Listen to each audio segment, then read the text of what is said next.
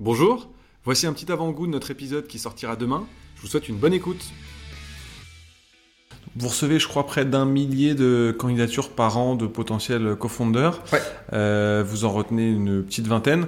Euh, Qu'est-ce qu'un bon profil d'entrepreneur euh, pour toi et quels sont les, les critères d'éligibilité?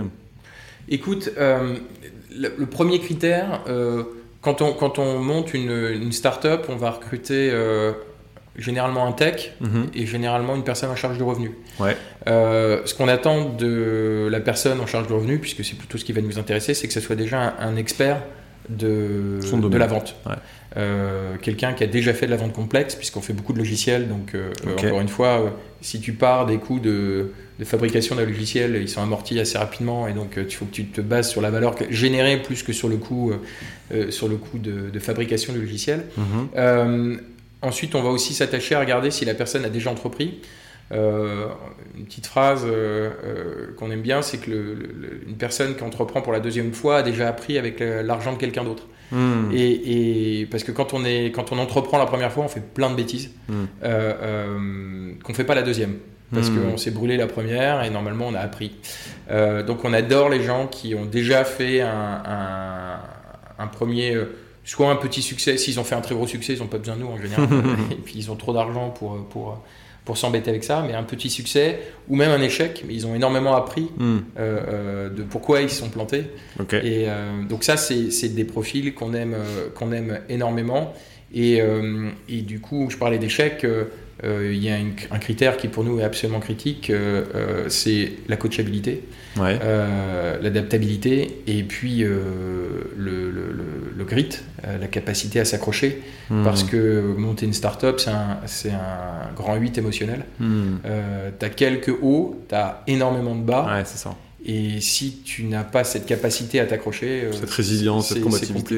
Ouais. Tu le retrouves souvent dans des profils qu'on fait soit du sport de haut niveau, soit, euh, soit de la musique. Mhm. De la Euh, musique La musique, ouais. La musique à haut niveau. oui, parce que tu vois, la musique, euh, c'est. T'es musicien ou pas? Du tout. Bon, la, la- la musique, c'est euh, c'est extrêmement agréable. Ok. C'est-à-dire qu'avant de jouer ton premier morceau, bah, tu dois faire tes Ouais, gammes. c'est des gammes, ouais. Euh, c'est pas rigolo, Ouais. les gammes. J'en ai fait beaucoup, je vais en parler. Euh, et, et donc, le fait que bah, tu te sois quand même un peu accroché, euh, alors que tu étais enfant, que tes copains, ils- formateur, ils- ouais. tes, cop- tes copains ils, ils jouaient au square pendant que toi tu faisais tes gammes de piano ou Mm. de guitare ou de je sais pas quoi. C'est parfois révélateur, Mm. Toujours, hein, mais c'est parfois révélateur de ce genre de, de mentalité. Ok. Et euh, comment est-ce que tu identifies le, le potentiel commercial d'un produit sur son marché?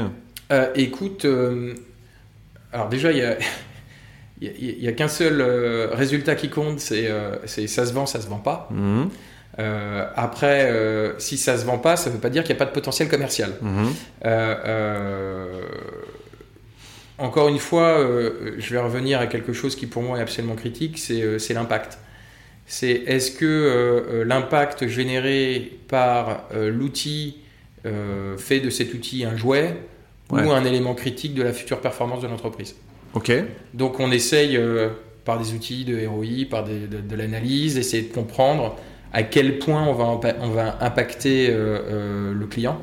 Ok. Euh, et, euh, et il nous arrive parfois de nous tromper. Euh, Hmm. On a monté une boîte euh, il y a quelques temps où, euh,